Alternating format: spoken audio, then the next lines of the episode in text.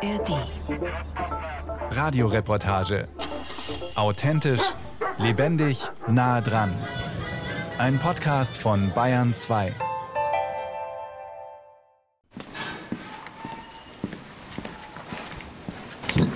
Da, der Röpser. Er ist die dunkle Seite der Wiederkäuer. Denn der Röpser enthält Methan, einen Klimakiller. Ein Hausrind rülpst am Tag rund 100 bis über 200 Liter Methan. Nachdem die Konzentration von Methan in der Atmosphäre in den letzten Jahren noch stärker als erwartet angestiegen ist, hat sich Deutschland zusammen mit über 100 anderen Staaten im Zuge der Klimakonferenz in Glasgow 2021 dazu bereit erklärt, den Methanausstoß bis 2030 um 30 Prozent zu senken im Vergleich zu 2020. Um das zu schaffen, reicht es nicht, nur im Energiesektor aktiv zu werden, zum Beispiel noch bestehende Lecks in Gastanks abzudichten und die Methanfreisetzung bei der Biomüllverwertung zu senken. Denn derzeit stammen dem Umweltbundesamt zufolge zwei Drittel der Methanemissionen in Deutschland aus der Landwirtschaft. Rund 80 Prozent des Methans, das auf das Konto der deutschen Landwirtschaft geht, kommt von den Rindern rund 20 Prozent aus der Lagerung von tierischen Wirtschaftsdüngern, egal ob von Schwein, Pute oder Rind. Für das Bundeslandwirtschaftsministerium bedeutet das, dass weniger Tiere besser gehalten werden müssen und wir diesen Umbau hin zu einer tiergerechteren Haltung voranbringen und unterstützen. So eine Sprecherin des Bundeslandwirtschaftsministeriums in einer schriftlichen Antwort auf die Frage, wie eine klimafreundliche Landwirtschaft in Zukunft aussehen könnte. Die tierhaltenden Betriebe brauchen eine verlässliche Perspektive, um Belange des Tier- und Klimaschutzes stärker berücksichtigen und mit ihrer gesellschaftlich wertvollen Arbeit auch ein gutes Einkommen erzielen zu können. Die Entwicklung von Fleischkonsum und Fleischproduktion müssen dabei Hand in Hand gehen. Konkreter wird die Ministeriumssprecherin nicht. Kein Wunder, die Herausforderungen sind komplex. Oder wie es Dorothee Saar von der Deutschen Umwelthilfe formuliert. Es ist natürlich jetzt nicht das dünnste Brett von allen, sage ich mal. Nehmen wir nur mal die Rinder. Sie sind die landwirtschaftliche Methanquelle Nummer eins in Deutschland. Und gleichzeitig neben Schaf und Ziege das einzige Nutztier, das kein Getreide braucht, sondern von Gras und Wiesenblumen leben und uns dann Milch und Fleisch liefern kann. Landwirt Matthias Brauchle aus Leutkirch hat 55 Milchkühe. Also per se ist die Kuh kein Klimakiller. Das muss man endlich mal anders bewerten, sondern vielmehr hat die Kuh ja auch das Potenzial, dass wir unser Grünland nutzen können, weil für Grünland gibt es eigentlich sonst auch keine adäquate Nutzung, wo wir da was machen können. Und vor allem im süddeutschen Raum gibt es ja viele Standorte, ja, man muss ja bloß an die Berggebiete denken, die können gar nicht zu Acker werden. Und da ist eigentlich die Kuh immer noch die effizienteste Verwartung. Und zum auf diese Fläche komplett in der Nahrungsmittelerzeugung zum Verzichten, das wird auch nicht funktionieren. Also das Potenzial können wir gar nicht verschenken. Andererseits haben nur die Wiederkäuer das Potenzial, den Methanausstoß der Landwirtschaft deutlich zu senken. Methan heizt das Klima umgerechnet auf 100 Jahre 28 Mal stärker auf als Kohlendioxid. Das ist die schlechte Nachricht. Doch es hat auch eine gute Seite. Es ist viel schneller wieder weg, bereits nach zwölf Jahren aus der Atmosphäre verschwunden. Das heißt, jeder Wiederkäuerrülpser, der heute eingespart wird, führt bereits in zwölf Jahren zu einer Abkühlung der Atmosphäre. Und deswegen sollte man sich anstrengen, den Methanausstoß deutlich zu senken.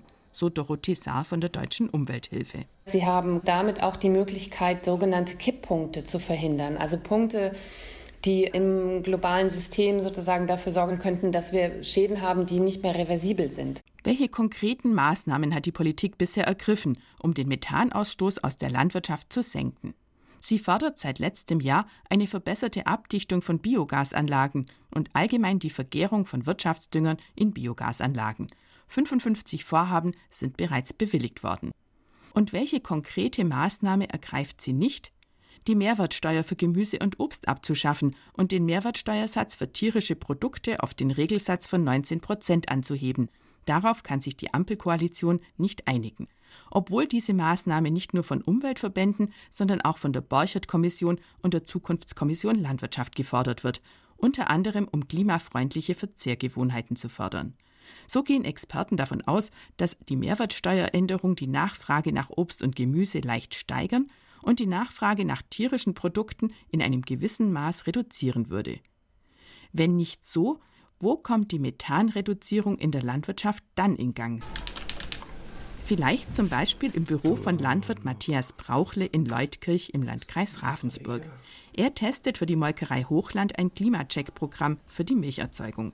Molkereimitarbeiterin Anna Hopfenzitz betreut ihn und die anderen Pilotbetriebe dabei. Das große Ziel ist wirklich, alle Vertragslandwirte da mitzunehmen auf die Reise, das so anwenderfreundlich und einfach wie möglich zu gestalten, dass das natürlich später auch gerne verwendet wird. Landwirt Matthias Brauchle und Molkereimitarbeiterin Anna Hopfenzitz hoffen, dass das Programm den Landwirten in Zukunft Werkzeuge aufzeigt, die die Milcherzeugung einerseits klimafreundlicher und zugleich rentabler machen. Die Maßnahmen, die wir in unserem Werkzeugkasten dann integrieren, die sollen sich auch betriebswirtschaftlich lohnen, weil das war auch eine Schlüsselerkenntnis innerhalb unserer Pilotprojekte.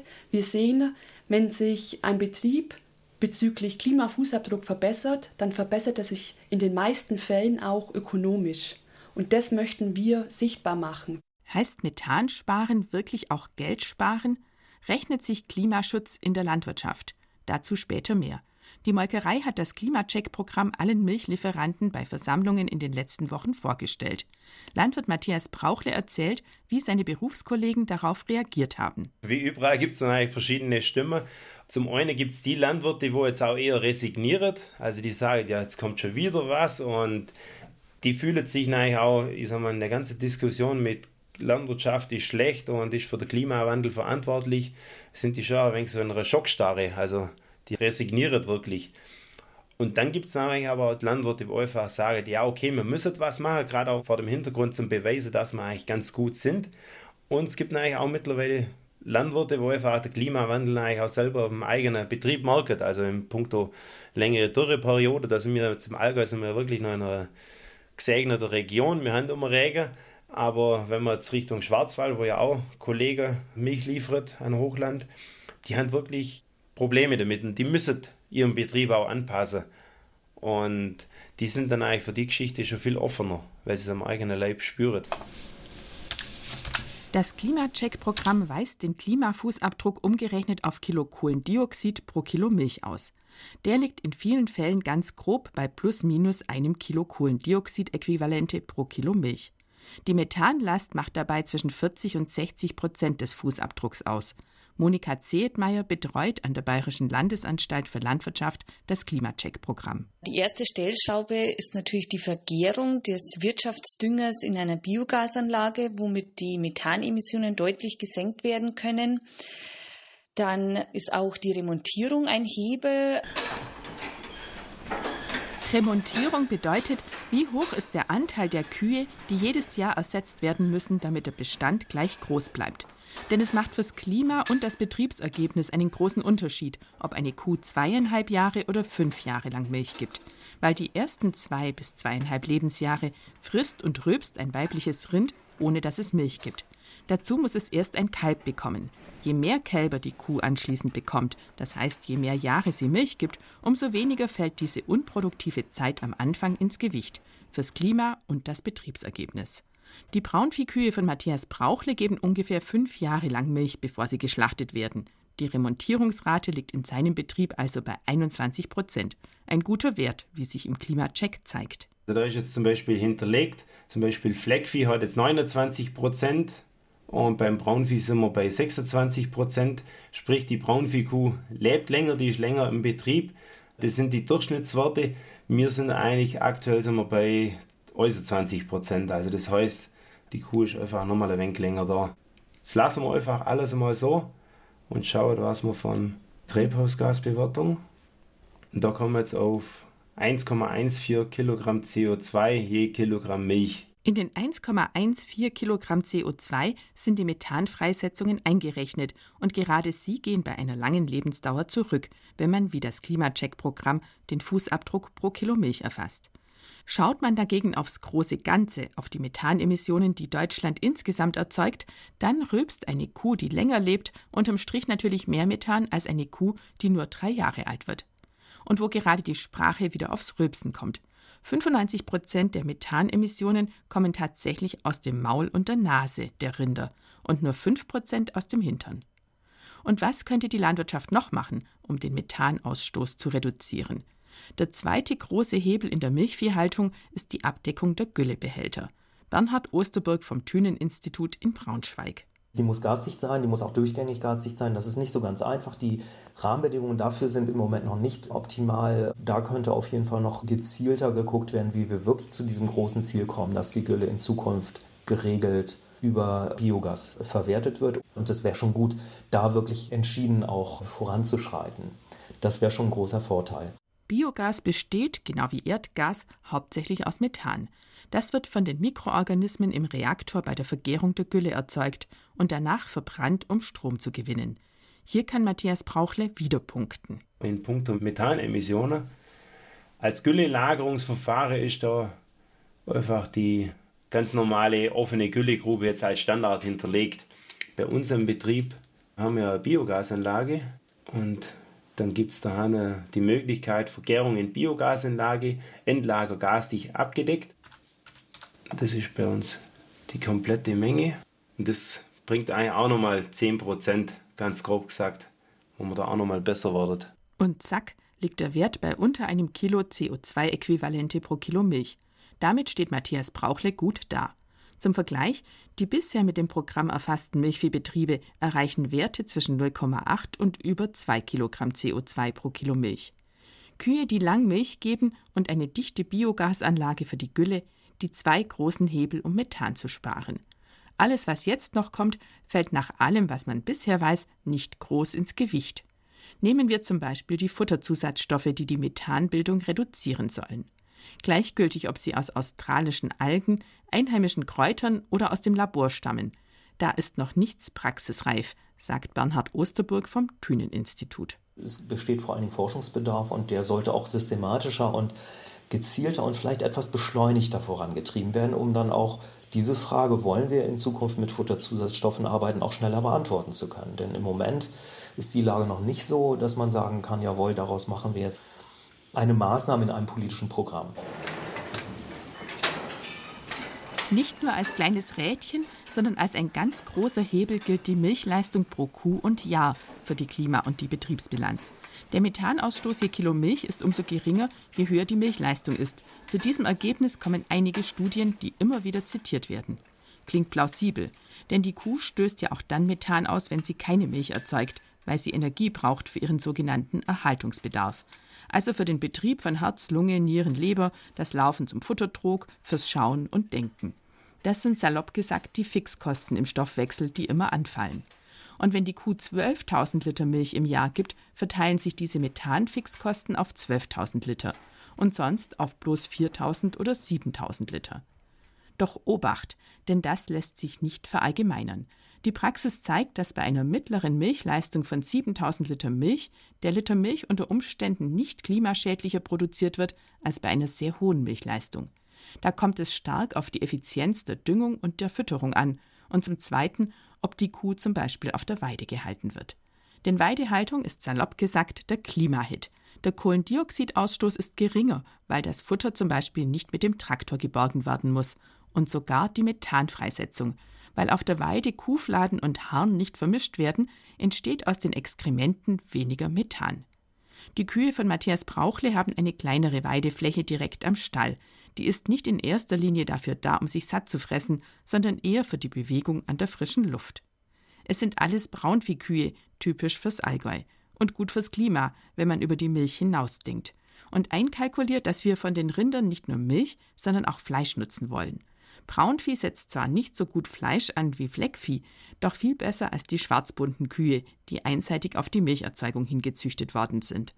Matthias Brauchle steht im Stall und streichelt Kuh Jasmin, die ihren Kopf herreckt. Ich will keine dünne Kuh, sondern ich will eigentlich schon eine stabile Kuh, die einfach auch was aushält. Darum darf die ruhig auch ein wenig Fleisch auf der Rippe haben.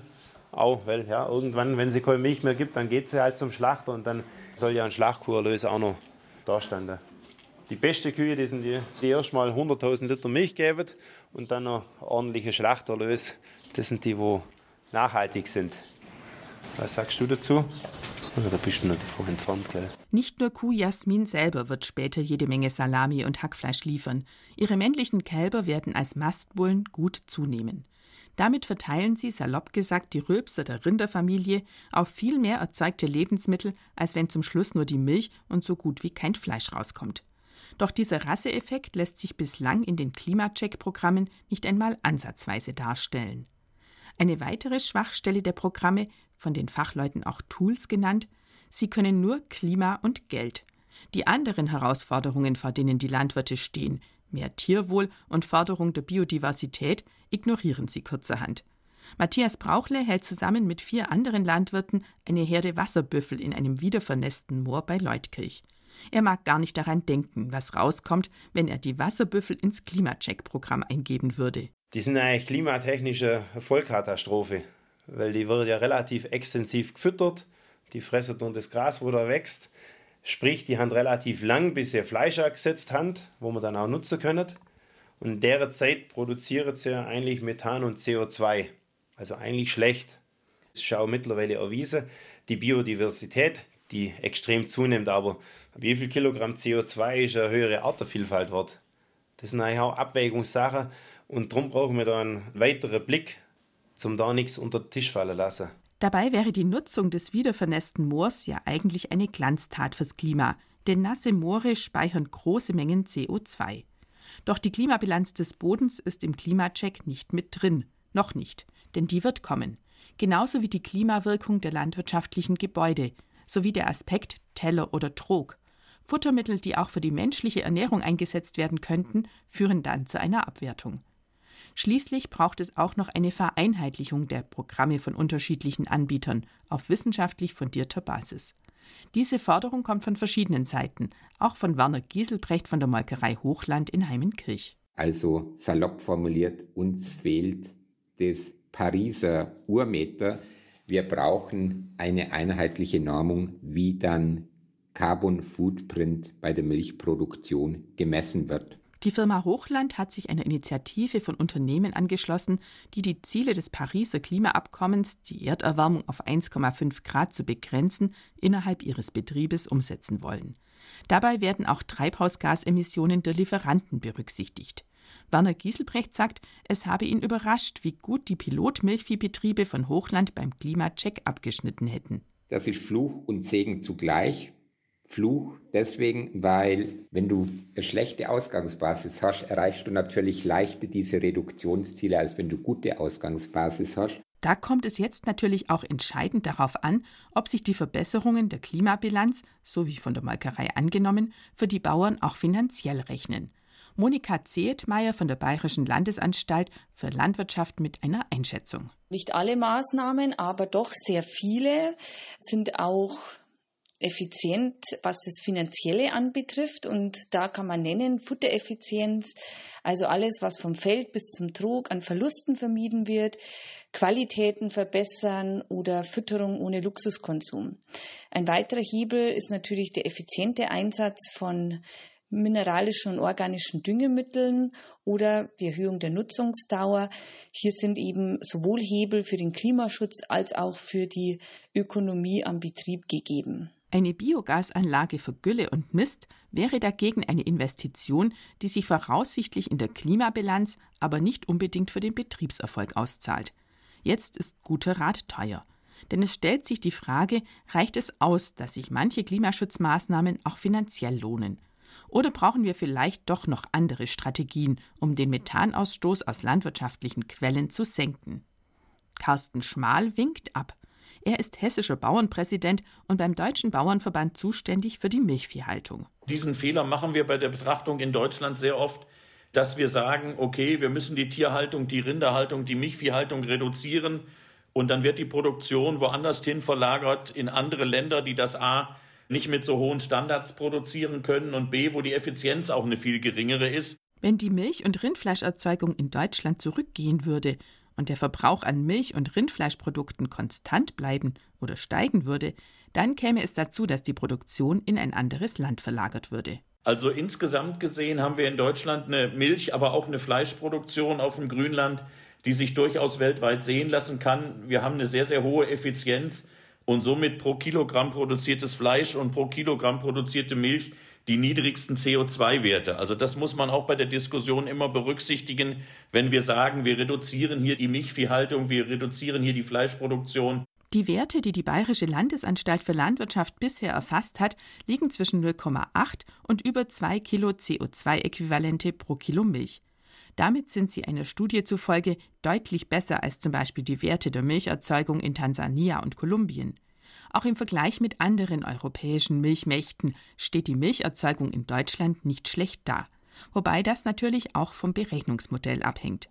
Doch Bernhard Osterburg vom Thünen-Institut in Braunschweig hat in erster Linie gar nicht den Klimafußabdruck pro Kilo Milch im Blick. Insgesamt kommt es aber letztlich darauf an, wie viel Rinder gehalten werden und wie viel im Gesamtbudget zu Buche schlägt erstmal. Denn die Klimaziele sind ja national definiert und da geht es erstmal darum, wie wir in Zukunft weiter Landwirtschaft betreiben in diesem Falle und mit wie vielen Tieren. Und das hänge sehr stark von der Lebensmittelnachfrage der Gesellschaft ab, so Bernhard Osterburg weiter. Im Hinblick aufs Methan gehe es um die Frage, wie viel Milchprodukte und wie viel Rindfleisch verzehren wir in Zukunft. Bei der Milch sieht das auch bei der Relation Emissionen pro Kilo hochwertigem tierischen Protein günstiger aus als beim Rindfleisch. Deswegen bei der Frage Methanemissionen vermindern in der Landwirtschaft sollte der erste Fokus auf jeden Fall auch auf der Rindfleischproduktion liegen. Dass man die Milchproduktion ganz reduziert, ist wegen dieser hohen Wertschöpfung und der vielen Möglichkeiten, die Produkte zu veredeln, noch unwahrscheinlicher, dass das ein sinnvoller Weg ist, ne? weil eben also auch unsere Ernährung da sehr stark Milchprodukte enthält. Ne? Das ist ja auch ein kultureller Wert.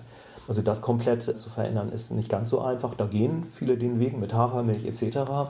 Ob das sich aber so durchschlägt, wie jetzt beispielsweise zu sagen, wir wollen in Zukunft Rindfleischkonsum ganz stark vermindern, das muss man sich dann anschauen. Eine Möglichkeit wäre, wenn wir, sagen wir mal, nur noch so viel Rindfleisch essen würden, wie die eh schon vorhandenen Kälber aus der Milchviehhaltung dann als ausgewachsene Rinder liefern.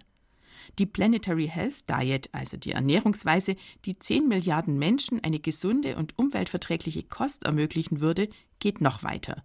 Sie sieht pro Woche eine Portion Wiederkäuer oder Schweinefleisch und ein Viertel Liter Milch am Tag vor. Ein Viertel Liter Milch am Tag, das entspricht ungefähr dem derzeitigen Pro-Kopf-Verbrauch an Frischmilchprodukten in Deutschland. Allerdings ohne Butter und Käse und der Verzehr von Rind- und Schweinefleisch müsste auf ein Sechstel zurückgehen, um die Werte der Planetary Health Diet zu erreichen. Dorothee Saar von der Deutschen Umwelthilfe. Ich denke, in Deutschland, in Europa ist es der richtige Weg, wenn wir tatsächlich einen Rückgang der Tierbestände haben, das kann in anderen Teilen der Welt natürlich anders aussehen. Und ich denke aber, dass wir im Moment auch ganz gute Gelegenheit haben, sowas konkret zu diskutieren, weil wir ja eben auch zunehmend darüber sprechen, wo kommt eigentlich das Tierfutter her, welche Schäden richtet das in den anderen Teilen der Welt an und wie sieht es aus mit dem Tierwohl, müssen wir da nicht auch nochmal nachsteuern. Und das muss natürlich ganz eng begleitet werden mit Maßnahmen, die den Landwirten dennoch sozusagen ein sicheres Auskommen bescheren. Die Zahl der Milchkühe sinkt schon seit etlichen Jahren, doch die Milcherzeugung bleibt mehr oder weniger konstant. Der Rindfleischverbrauch ist in den letzten fünf Jahren um gut 10 Prozent zurückgegangen und der Verbrauch an Trinkmilch allein im letzten Jahr um 5 Prozent. Zugenommen hat im Gegenzug die Nachfrage zum Beispiel nach Hafer- oder Sojamilch, die zum Teil von Molkereien produziert werden. Die Unternehmensgruppe Hochland stellt inzwischen veganen Käse aus Mandeln her. Und gleichzeitig sehen wir bei der Vermarktung von nachhaltigeren Produkten, getrieben durch die Inflation, gerade einen Rückgang der Menschen, die mehr Geld für nachhaltigere Produkte ausgeben wollen. Und ja, in diesem Spannungsfeld bewegt sich auch eine Molkerei. Wir möchten die Produkte anbieten, die der Konsument nachfragt, aber dann auch tatsächlich kauft. Im Umkehrschluss würde es ja bedeuten, wir bleiben auf unseren Produkten sitzen. Wer hätte das gedacht? Aus der Produktion von veganem Käse entsteht dann sogar noch ein neues Einsatzgebiet für die Milchkuh. Sie macht künftig Milch aus Mandelresten. Anna Hopfenzitz. Also wir glauben da weiterhin an die Milchwirtschaft, weil die Kuh ist top in der Verwertung von Gras und von Nebenprodukten, die zum Beispiel bei der veganen Lebensmittelproduktion anfallen. Und darüber kann man das wunderbar miteinander verknüpfen eben die Produktion von leckeren Milchprodukten mit der Produktion von leckeren veganen Produkten. Käse aus pflanzlichen Rohstoffen ohne Mitwirkung von Kuh, Schaf oder Ziege. Wird er langfristig mehrheitsfähig werden? Darüber kann man nur spekulieren. Carsten Schmal vom Deutschen Bauernverband. Also ich würde ein pflanzlich hergestelltes Produkt, was man denn als Käse bezeichnet, nicht als Käse bezeichnen. Ich denke, das, was wir als Käse kennen und lieben, das ist dann doch was anderes und da ist immer die Milchgrundlage. Den Unterschied, den schmeckt man sehr, sehr deutlich. Und wenn man dann die Inhaltsstoffe anguckt, das ist dann nochmal ein ganz anderes Thema. Vegane Milchalternativen enthalten je nach Ausgangspflanze meist weniger Eiweiß und weniger Kalzium als Milch von Wiederkäuern. Das Deutsche Institut für Lebensmitteltechnik in Quakenbrück arbeitet an einem Verfahren, das aus einfachem Gras von der Wiese Käse und Currywurst machen kann. Allein mit dem Grünland von Deutschland könne man halb Europa mit Eiweiß versorgen, wird der Institutschef in einem Zeitungsartikel zitiert. Dann könnte Matthias Brauchle sein Gras an eine Currywurstmaschine liefern.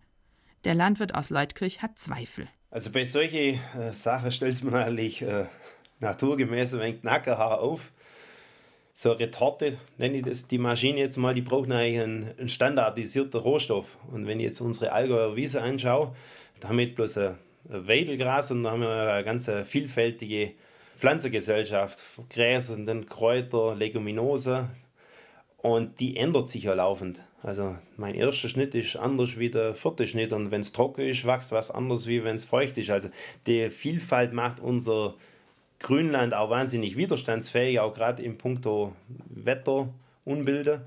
Aber nein, für eine industrielle Maschine ist sowas natürlich ganz schlecht. Also die braucht was Standardisiertes. Der Milchviehhalter geht davon aus, dass die Milchviehbestände in den nächsten Jahren ohnehin weiter zurückgehen vielleicht sogar stärker, wie uns mittlerweile lieb ist, weil bei uns gibt es auch ganz viele Betriebe, die sagen, oh, jetzt mit Anforderungen an den Stallbau oder an die Düngetechnik, das mache ich nicht mehr mit, da höre ich auf. Also da müssen wir hoffen, dass es beim Strukturwandel bleibt und nicht ein Strukturbruch ausartet. Auch wenn es zu einem dramatischen Höfesterben kommen würde, heißt das nicht, dass die Tierbestände und damit die Methanfreisetzung dann zwangsläufig sinken. Vielleicht würden gerade die ganz großen Betriebe ihre Tierzahlen dann noch weiter aufstocken.